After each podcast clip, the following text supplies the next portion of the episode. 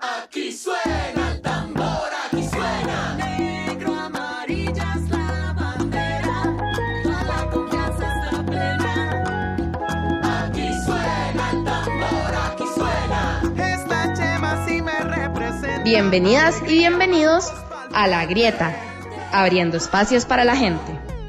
Un programa de la fracción del Frente Amplio en la Asamblea Legislativa. Las opiniones aquí expresadas corresponden de manera exclusiva a la fracción del Frente Amplio. Suena el tambor, aquí suena. Para las personas que trabajan la tierra, para el profesorado, el biólogo, el empleado, que cobre justo, equitativo, mi hermano, que este país. Hola, hola, muy buenas tardes a todas las personas que nos escuchan en este nuevo episodio de La Grieta. Eh, estamos aquí con la diputada Priscila Vindas de la Comisión de Seguridad y Narcotráfico y su asesora legislativa Eliana Quimbayo. Hoy vamos a hablar de dos proyectos de crimen organizado que están en la corriente legislativa. Uno es el expediente 23.208 eh, de la proponente diputada Carolina Delgado de Liberación Nacional y el otro es el 20.090 del Poder Ejecutivo. Ambos son declaratorias de aplicación de procedimiento especial, pero tienen diferencias muy significativas. Entonces, muchísimas gracias por estar aquí y, y explicarnos un poco de lo que van los proyectos. Bueno, muy buenas tardes, Cami, Eliana y a las personas que nos escuchan por las distintas plataformas. Eh, bueno, yo soy Priscila, eh, diputada por Alajuela y también soy diputada de la Comisión de Seguridad y Narcotráfico. Creo que es importante, bueno, primero que todo, eh, hablar un poco acerca de los dos proyectos que están en corriente. Ambos proyectos están en este momento pues pasando por la Comisión de Seguridad y Narcotráfico y al 23.208, que es el que propone la diputada Carolina Delgado, se le está proponiendo una dispensa de trámite, que creo que también eso es importante tenerlo sobre la palestra. Eh, el 23.208, que es la ley para restituir la declaratoria de procedimiento especial en la lucha contra la delincuencia organizada, viene a modificar el artículo 2 eh, de la ley de crimen organizado. Eh, y creo que, bueno, esto viene o, trae algunas consecuencias que quizás no tenemos en este momento, que quizás eh, ante el ojo público no están mapeadas de una manera eh, acertada o tal vez de la manera más amplia que podríamos tenerlo.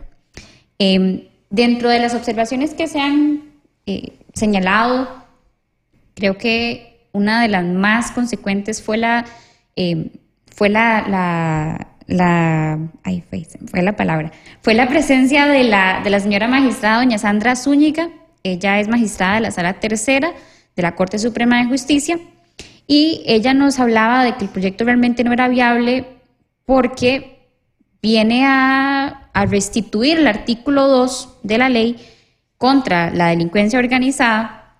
Y esto implica que se puedan emitir dos resoluciones y que a la vez pueda incrementar el tema burocrático.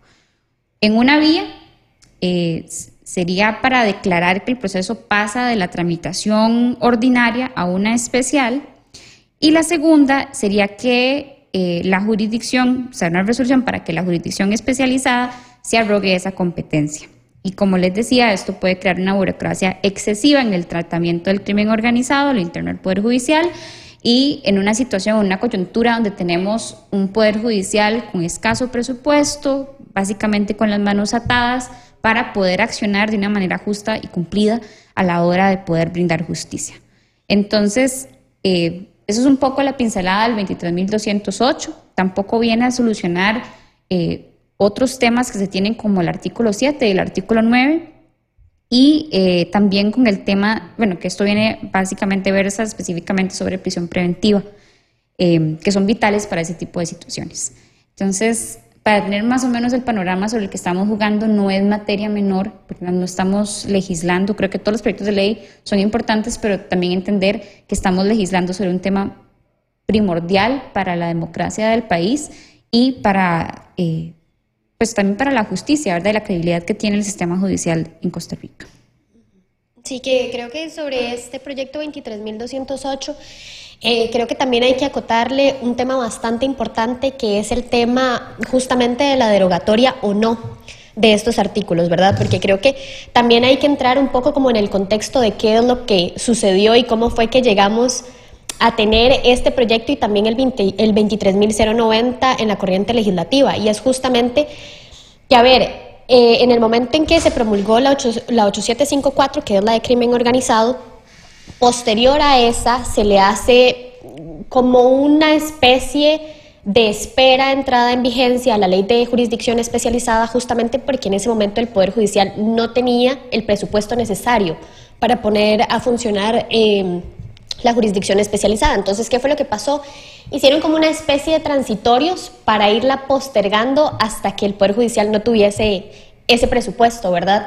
Entonces, en el último transitorio hay un desajuste entre los tiempos eh, en que entra a regir eh, justamente ese transitorio para, para hacerlo esperar un poco más de tiempo y entonces es donde entran dos posturas a lo interno del Poder Judicial, ¿verdad? Que una parte de los juzgados dice, no, sí, hay varios artículos de esta ley que efectivamente sí están derogados y hay otros tribunales, como por ejemplo el de San Ramón, que da votos bastante interesantes también en donde dicen, no, no, estos artículos no fueron derogados, ¿verdad? Entonces yo creo que es una letra muy complicada que tiene que ver ahorita la Asamblea Legislativa y la Comisión de Seguridad y Narcotráfico, que es donde están estos proyectos, de ver qué va a hacer con esta restitución de este artículo que propone eh, la diputada eh, Carolina Delgado, ¿verdad? Porque, a ver, también se las trae tener que decir que en efecto estos artículos sí están derogados, ¿verdad?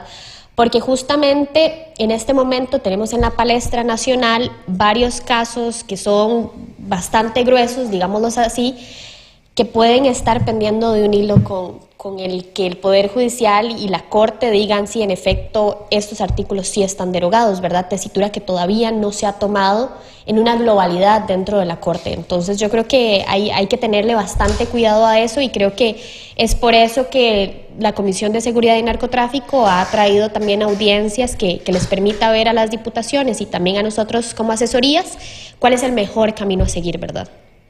Hablemos un poco de esos ya viendo el proyecto, lo que me genera la duda es que uno de los peligros de esta ley es que abre portillos para la impunidad de ciertos alcaldes, del caso Diamante, del caso Cochinilla, eh, del Cementazo también.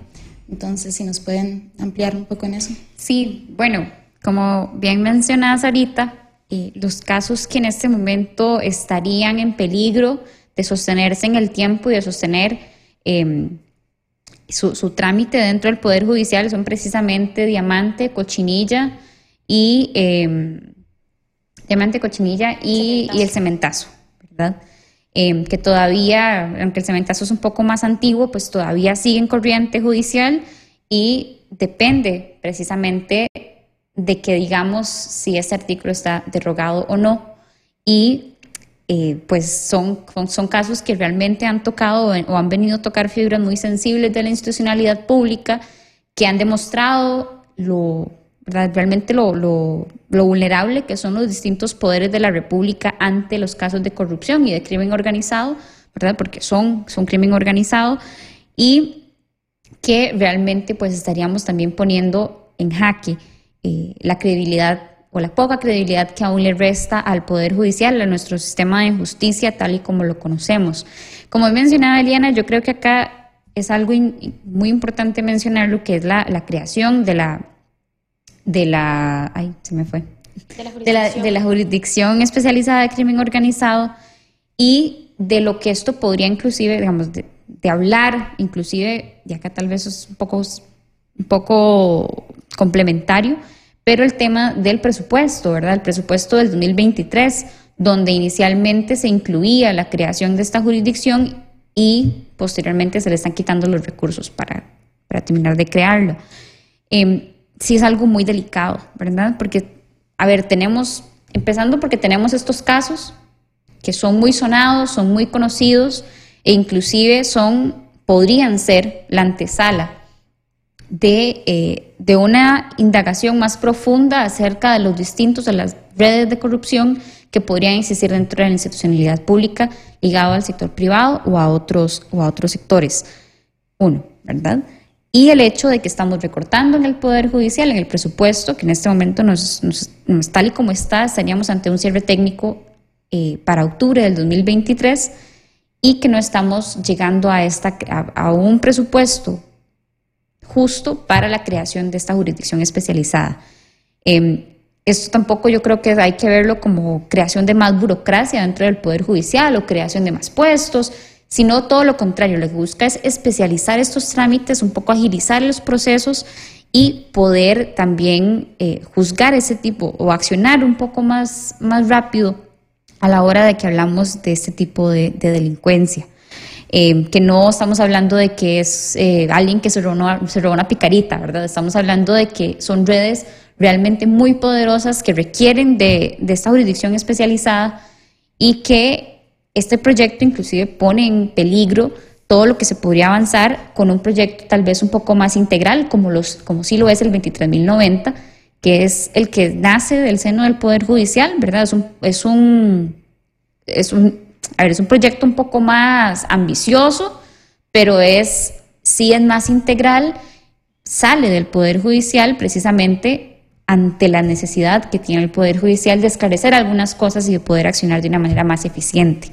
Entonces, teniendo en cuenta de que tenemos casos muy sonados, muy mediáticos y muy pesados realmente porque son casos bastante grandes, es que inclusive hace sentido tiene sentido impulsar otro tipo de proyectos que sean más integrales y que le den una vía un poco más pronta a esa justicia que yo creo que las personas tenemos esa sed de poder contar con un poder judicial un poco más ágil, un poco más vivas.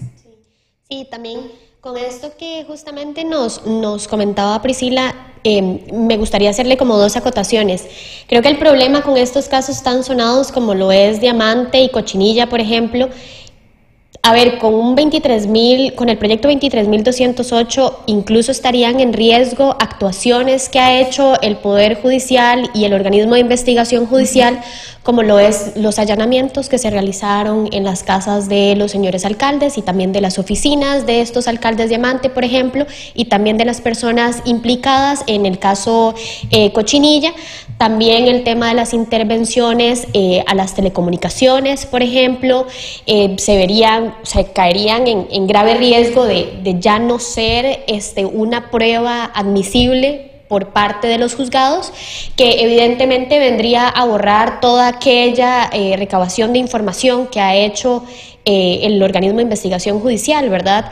Y aparte de eso, también como lo mencionaba eh, ahorita Priscila, creo que también es muy importante el hecho de hablar del presupuesto del Poder Judicial, porque justamente la jurisdicción especializada no había entrado en funcionamiento porque inicialmente era una jurisdicción que estaba presupuestada muy cara, que el Poder Judicial no podía entrar a, justamente poderla pagar y también presupuestar el resto de actividades que tenían, eh, pero se ha venido trabajando y, y, justamente es la señora magistrada doña Sandra Zúñiga la que ha venido como eh, muy a la cabeza de, de, presupuestar mejor esta jurisdicción, de hacerla poder entrar a un costo eh, mucho más bajo de lo que estaba inicialmente presupuestado y es un proyecto que se ha venido trabajando también con la defensa pública, con la fiscalía, con el organismo de investigación judicial, con la Corte Suprema.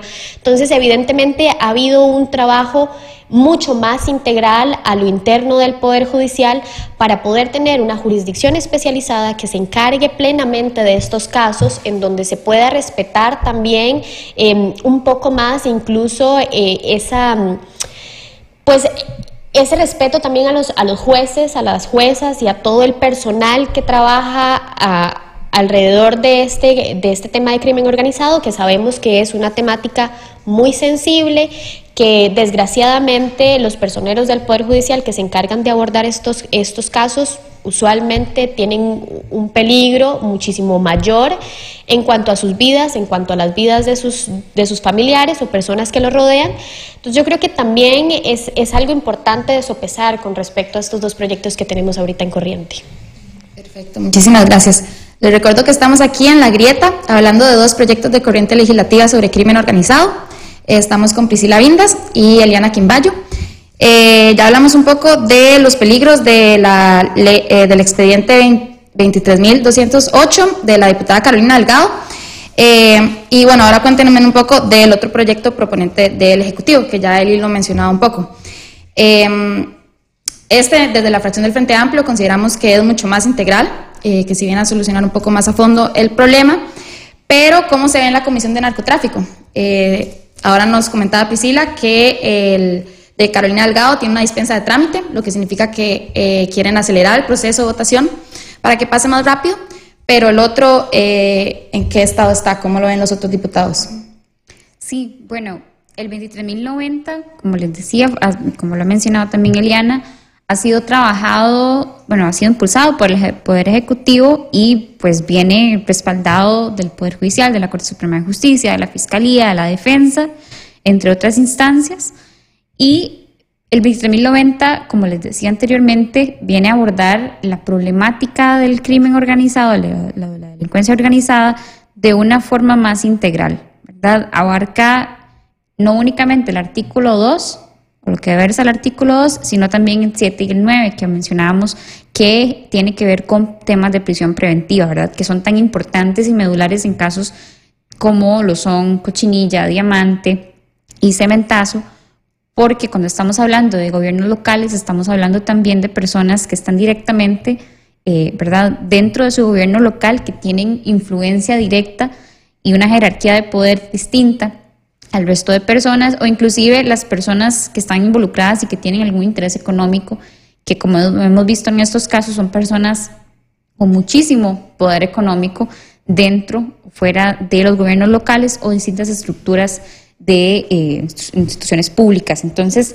tener estas, poder alejar o mantener ese, ese distanciamiento entre las personas involucradas y las instancias que están siendo investigadas creo que es fundamental y poder esclarecer esto y dejarlo de una vez por todas concretado creo que es medular, ¿verdad? Caso que no es el mismo con el 23.208, que más bien de- dejaría como en una cierta desprotección las acciones que se han realizado en, años anteriores eh, a través de, bueno, hacia este tipo de, sit- de situaciones o de casos. Eh, como les decía, pues nosotros sí consideramos y creo que ha sido como un sentir que a lo largo de las distintas audiencias que ha recibido la Comisión de Seguridad y Narcotráfico ha sido un poco más ampliado, ¿verdad? Eh, dentro de las diputaciones que conformamos la comisión, de entender que estos proyectos, eh, ¿verdad? En realidad no son complementarios, que ha sido algo que se ha querido también posicionar por algunas, algunas otras diputaciones dentro de la comisión y que bien, más bien el 23.208 viene a poner en peligro eh, las, como les decía, las, las acciones que se han tomado en, en casos anteriores e importantes hacia pues tomar las, las, los pasos necesarios para, pues, para seguir avanzando en el caso. El 23.090 lo que busca es básicamente, como les decía, tener una visión un poco más integral, darle más herramientas al Poder Judicial para poder abordar este tipo de situaciones y dar como pues una, una visión un poco más esclarecida de lo que eh, se tendría que hacer a través de la jurisdicción especializada en delincuencia organizada. Sí, y incluso ya al- a lo interno de la Comisión de Seguridad y Narcotráfico, bueno, ahorita el 23.090 está en una subcomisión ampliada. Usualmente las subcomisiones son, la integran tres diputaciones, ahorita están cinco diputaciones. Creo que em, para mí esa es eh, la muestra del gran interés que hay eh, de este proyecto, no solamente de, la fracción del Frente Amplio, sino de diferentes fracciones. Ahorita hay representación en esa subcomisión del Partido Nueva República, del Partido Oficialista, de la Unidad Social Cristiana también, eh, y también tendré- tenemos eh, representación incluso de- del mismo Partido Liberación Nacional. Entonces creo que ese, ese expediente ha sido mucho más estudiado, ahorita tiene un texto sustitutivo incluso aprobado. eh, que también fue hecho con observaciones no solamente del Poder Judicial, sino también de las mismas asesorías que conformamos la Comisión de Seguridad y Narcotráfico. Y, bueno, yo creo que estamos haciendo un esfuerzo bastante grande de ojalá poderlo sacar antes de terminar ordinarias, que ya se nos viene pisando los talones, para que ojalá el plenario este, y lo pueda abordar en extraordinarias, que creo que ese ha sido un consenso de, de ojalá que el Ejecutivo lo, lo convoque ahorita en extraordinarias. Sin duda es un gran esfuerzo. Yo les quiero agradecer demasiado porque muchas veces estos, eh, estos procesos no tienen mucha mm, atención mediática y como ya nos están explicando ustedes, es indispensable para la justicia del país. Eh, ya se nos está acabando el tiempo. Eh, no sé si tienen alguna reflexión final. Sí, bueno, nada más quería agregar que eh, si bien es cierto que las ordinarias se van acabando, nos queda esta semana, eh, va a seguir siendo un esfuerzo y yo esperaría de verdad que si en esta semana no se logra eh, pasar el proyecto a plenario, sea un proyecto que sea convocado por el, por el Ejecutivo, ahorita en extraordinarias. Sabemos que, que de parte de las representaciones del oficialismo existe un compromiso con el 23.090, que nosotros desde nuestra visión vemos como un proyecto, como les decía, muchísimo más integral eh, y que creo que, que sería valioso que el Ejecutivo pues lo convoque en su agenda de proyectos, dada la importancia y la necesidad que se tiene para seguir adelante eh, con un sistema judicial robusto y que, eh, aunque a veces este tipo de proyectos suenen tal vez un poco aburridos o muy técnicos, cuando uno empieza a desmenuzarlos, entiende la importancia que tiene para nuestro sistema de justicia, para la sana democracia y que creo que, que, es importante también hablarlo, dialogarlo y hacer ver la importancia que tienen ese tipo de proyectos, visibilizarlos. Entonces creo que estos espacios que tenemos, aunque sea para verlos en la posterioridad, son importantes para que así podamos entender un poco de qué está sucediendo acá adentro y eh, lo que tiene impacto hacia afuera. Sí, así como, como lo menciona Priscila, yo creo que hay, hay una gran responsabilidad de darle un adecuado abordaje al crimen organizado en el país. Creo que incluso hay entidades internacionales que nos ha hecho eh, llamados importantes al país en cuanto a cómo legislar sobre delincuencia organizada y los huecos que todavía mantiene la legislación actual para la persecución del mismo, ¿verdad? Y que yo creo que hay una gran importancia de que de verdad... Eh, tanto la Asamblea Legislativa como el Poder Judicial como el Ejecutivo hagan esfuerzos significativos para que se mejore la legislación en esta materia, eh, porque ya con los casos que hablamos justamente el día de hoy hemos visto cómo incluso la delincuencia organizada ha perpetrado ya eh, la institucionalidad del país. Entonces yo creo que hay, una responsabilidad no solamente a nivel nacional, sino también ya tenemos los ojos puestos a nivel eh, internacional. Perfecto, muchísimas gracias de verdad por acompañarnos. Eh, les recuerdo que estamos en La Grieta, el espacio del Frente Amplio con la diputada Priscila Vindas, que integra la Comisión de Seguridad y Narcotráfico, y su asesora legislativa Eliana Quimbayo, hablando de dos proyectos de crimen organizado que están en la corriente legislativa. Entonces, sí, muchísimas gracias, esperamos tenerlas pronto también en La Grieta. Y, bueno, sigan al tanto de estos dos proyectos, que no se les pierdan porque van a hacer cambios significativos en el país y en lo que respecta a la seguridad y justicia.